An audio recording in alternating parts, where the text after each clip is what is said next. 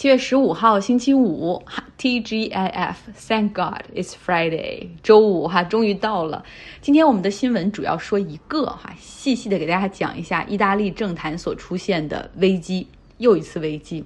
超级马里奥·德拉吉他今天向总统递交了辞呈，准备从总理的位置上辞职，因为执政联盟中的那个非传统政党五星运动实在是太难合作了。目前呢，意大利总统马塔雷拉他是拒绝接受德拉吉的辞呈，并且强力挽留。要读懂这个，我们得先从2018年的意大利大选说起。那个时候呢，五星运动赢得了三分之一的选票，成为了议会中的。第一大党，这个党是由一个喜剧演员在二零零九年的时候创立的，是一个典型的民粹党，反传统、反精英，就很难说，就甚至我们很难在政治光谱上给它定一个是左还是右哈，因为它有左边的议题，包括提高高基本工资、保证福利啊，推动青年就业，然后推动环保议题等等，但是在。右这边就是保守这边，他也极度的排外，反对移民，反对全球化，然后怀疑欧盟哈，然后也反对欧盟的一体化的继续深入，还准备在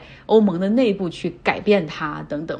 那之后呢，这个赢得大选之后，五星运动需要找人来阻隔哈，他们就找到了另外一个民粹党，是右翼的，叫 League 党，呃，就是联盟党来阻隔，等于说两个民粹党组到了一起，他们找了一个令双方都满意的一个。法学教授叫朱塞佩·孔蒂来当总理，但是这样的合作仅仅维持了一年，哈，就是太不能够认同彼此在一些政策上了，这个联盟党就甩手走人。五星运动在这个时候又开始想办法和其他党来阻隔哈，然后他们又找了两个左翼党来组成新政府，但是后来发生了疫情，关于如何发放欧盟给的这种经济补助，如何制定意大利经济的复苏计划，然后这个阻隔又闹掰了。等于说，在这个总理孔蒂任期内，哈，已经两个政府就崩盘了，所以他最后也是交上辞呈，哈，宣布辞职。那在这个时候呢，就各种各样的这种协商之下，有很多人选浮出水面，但是都不能够让大家满意。后来，总统马塔雷拉他提议说，咱们邀请德拉吉出来组建一个技术官僚为主的、没有政治倾向的一个政府，来帮助意大利啊去渡过难关，避免陷入政治危机，然后我们可以专心的应对疫情和。经济，德拉吉大家都很熟悉哈，他担任过意大利的央行行长、欧洲的央行行长，而且在他任期内还成功应对了欧债危机。他也是著名的经济学家，也在大学里教过经济学哈，他的能力是有目共睹、毋庸置疑的。另外呢，他和欧盟国家元首、美国这边的这种不论是金融业还是政坛的这些人关系都很好、很融洽。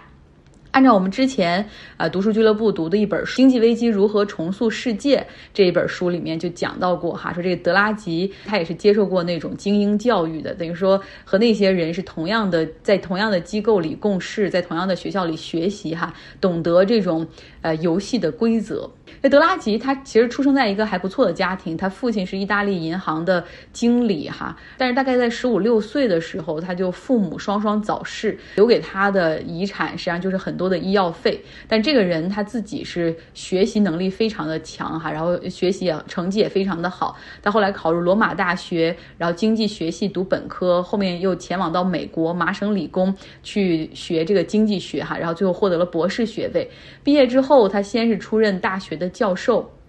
后来呢还在世界银行里面做过总干事，然后后来回到意大利财政部工作过，之后又去过高盛担任副董事长、董事总经理。所以不论是在国内还是国外，哈，他都是非常受欢迎的人选，大家对他都是很佩服，要不然他怎么有超级马里奥这个嗯外号呢？那很快呢，意大利总统马塔雷拉提出让德拉吉做总理这个提议之后，很快得到议会中诸多政党的支持哈，这些政党都表示说愿意加入组阁。那德拉吉是在二零二一年二月十一号的时候宣布就职，第二天他就公布了内阁人选，然后之后这个新政府在议会中，不论是众议院还是参议院的这个信任投票中，都获得了极高的票数，堪称意大利这个共和国历史上政府能够获得的。在议会中的最高。支持。那之后呢，这个当了总理的德拉吉哈也是干得很好，他这个疫情防控上是经积极应对啊，疫苗啊、检测呀，以及需要疫苗证明才能够进入室内场所，真真正正的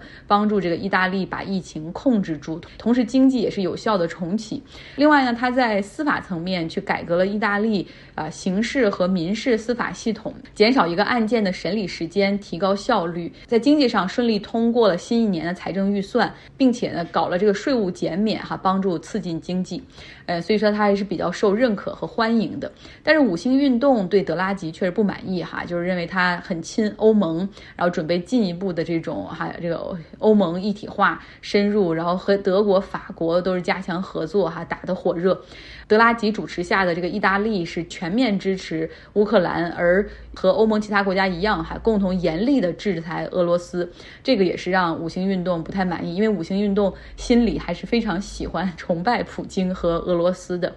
那于是呢，在本周的时候，我们看到五星运动在意大利议会中，他拒绝支持德拉吉政府的一项二百三十亿美元的经济援助计划，哈，就是对家庭和小商业的支持。理由，他们给出五星运动给出的理由就是啊，现在意大利社会已经生活成本那么高了，看看能源价格、汽油、天然气啊，你们没有真真正正的去用些钱去解决节节攀升的生活成本。尽管五星运动不支持哈，但是单凭其他党派的赞成票，德拉吉的这个计划就顺利的在议会中获得了通过。但是五星运动这个态度却让德拉吉非常的气愤，因为他之前也是一直反复强调说，作为议会中的第一大党，如果五星运动不支持这个政府的话，那政府是没有办法长久运行下去的。而接下来你就能够看到德拉吉的厉害之处哈，就是与其让五星运动把自己罢免，不如自己先下手为强。他立刻前往到了。意大利的总统府和总统探讨自己的担忧，表明自己的态度之后呢，又去和内阁成员去谈，告诉他们现状。之后呢，他又回到总理府递交了辞呈，就是一切发生的都非常的快。意大利的大选原本是要在二零二三年的时候举行，也是五年一届哈。但是呢，德拉吉如果说在这个时候辞职了，然后并且被接受了的话，那很可能联合政府就此垮台。就现在把这些党派聚在一起的，就是靠德拉吉哈。那么这样的话，今年秋天意大利就会举行提前大选，这可能会对于现在的意大利的经济以及政坛会有一个伤害哈。等于说。好不容易哈，就是站稳脚跟的一个政府，一个连续的政策又会被打乱。与此同时，需要注意的是，五星运动这个党派，它其实早已经没有百姓的那那么高的支持了。目前它的民调支持率只有百分之十一。如果按照二零一八年大选获得三分之一选票的话，应该是从就算百分之三十三左右降到百分之十一。而他们这个党派内部是出现过 N 多次的分裂，像之前二零一八年赢得大选时候的这个党派的领导人早已经离开哈，而且目前还公开批评五星运动现在的领导人私心太重啊，他们不毁掉意大利的未来誓不甘心。目前呢，五星运动的领导人就是之前被他们提名当意大利总理的那个法学教授朱塞佩孔蒂。那么接下来会发生什么呢？所以这又是留给我们可以连续下一周来讲的一个这个政坛连续剧哈。不过可以肯定的是，德拉吉其实不需要在这件事上证明他自己，哪怕他最后辞职成功哈，从这个位置上走下来，他的个人的名誉。啊，能力以及这个支持率还是很高，还是有目共睹的哈。之前还有呼声说，这德拉吉之后应该去选意大利总统哈，然后包括意大利现任总统马塔雷拉也觉得，就自己一旦退休，德拉吉应该是最佳的人选。啊，有的时候你会觉得很幸运哈，当一个国家政坛本来乱哄哄的情况下，有一个人他能够成为政府里政坛中的定海神针，凭借很强的个人的这种影响力、号召力和能力，能够把。一个四分五裂的这种政坛捏合在一起哈，所以这就是一个超级马里奥的这个能量所在。今天节目的下半段，给大家听一个我们上周读书俱乐部讨论法官可以为民主做些什么的最后一场的讨论会。我们的书友雨婷帮忙请到了詹青云、阿詹、庞颖、阿庞来作为我们的特别嘉宾。明天我会在微信公号发出这一期节目的完整讨论哈，今天就先给大家听个片段吧。辩手和杠精有什么区别？辩手可以认输，杠精不会认输。当你们收到了一个辩题的时候，如何为一场辩论去做准备？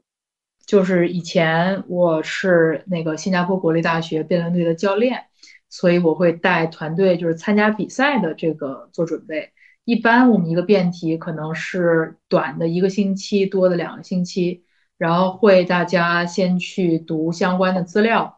啊，无论是书啊、论文啊、趣事啊，就是故事啊。这些资料都要去查，然后之后呢，大家可能会坐在一起，就类似头脑风暴。到了某一个阶段，我们就会做一个如何把这些散的点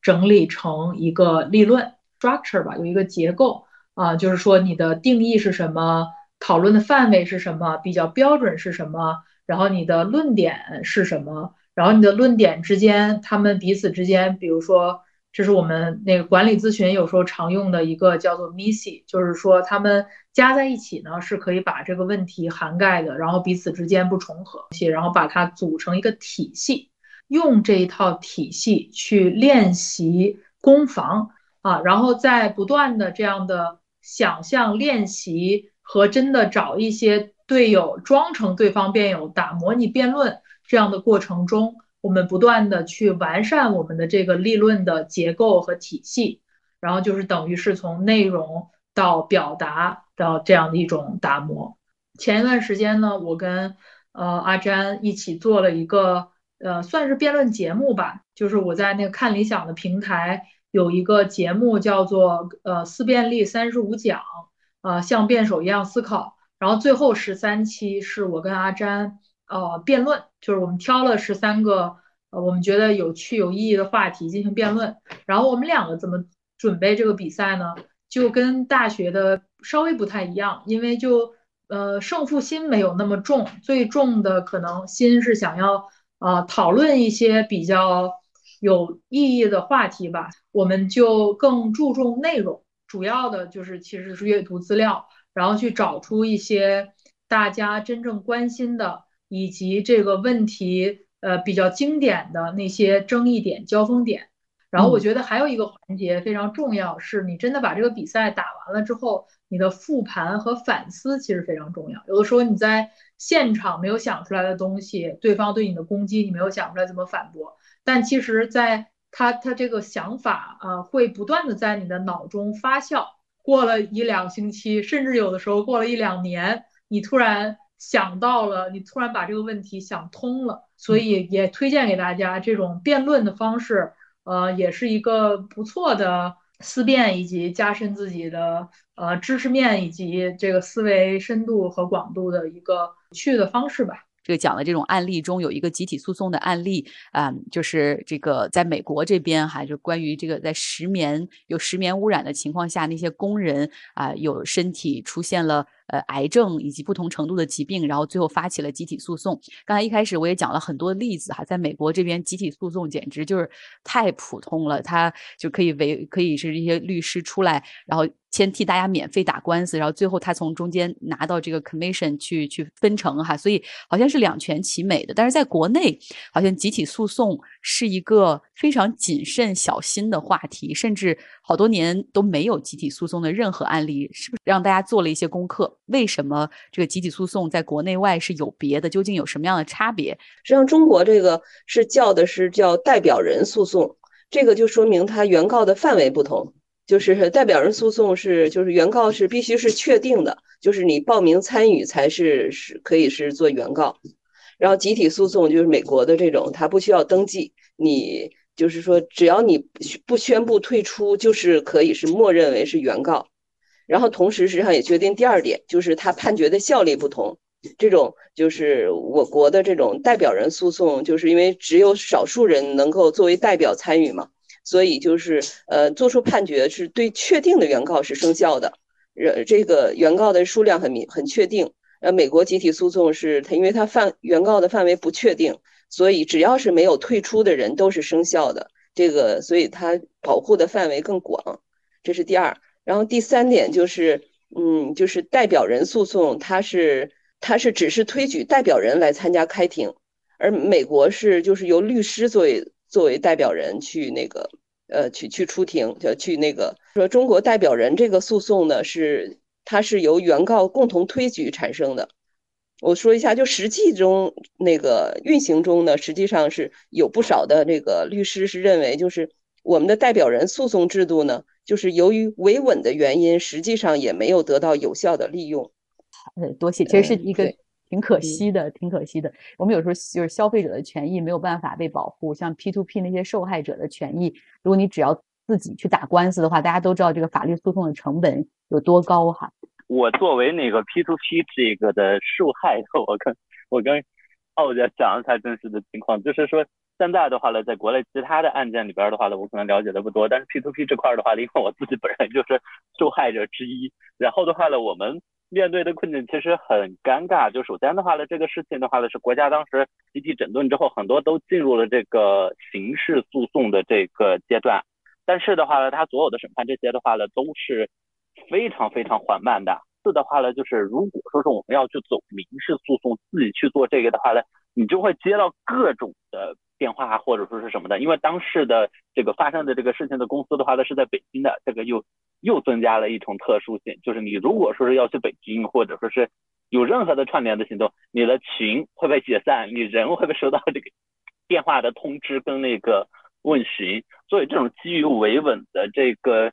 现状决定了，就是说我们国家在这种很多的问题上的话呢，是很难有像国外的那种集体诉讼的这个情况的发生。其实不只是呃 P2P 这几年的 P2P，有很多的之前的群体性的事件上面，因为各种各样的原因，要么的话呢，这个当地的这个地方政府有各种的这个利益的。呃，关联，要么的话呢，被诉讼的对象的话呢，很可能就是政府，这个就决定了，就是说在维稳的大旋律下面的话，很难会推进，就是法律上赋予的这种合法的这个诉讼的这个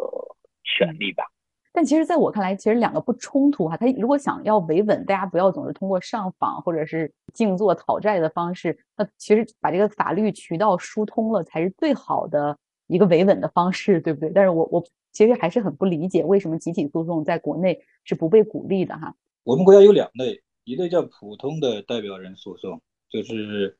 前面那位书友讲的；还有一类呢叫特别代表人诉讼。这一类主要是在证券市场上多，它跟这个普通代表人诉讼一个最主要的差别就是，普通代表人诉讼你要去登记，就说明你参加了；你没有登记，你就没有参加。那么这种在证券领域的呢，就是反过来，你要明示你不参加，才视同你不参加。就如果说你没有这么讲，那就默认你是参加的。所以它这个范围呢是扩大很多。但这个比较可惜的是，现在就只是在涉及到证券市场的一些信息披露啊，在这些层面上才有应用。那么其他的领域呢，这个。适用的范围就就目前我还没看到这种案例啊，这是第一个补充。第二个补充呢，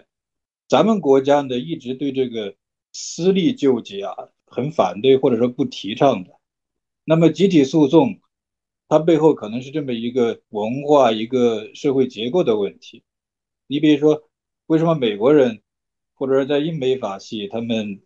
呃有集体诉讼？我们可以往前倒追。去看看历史上，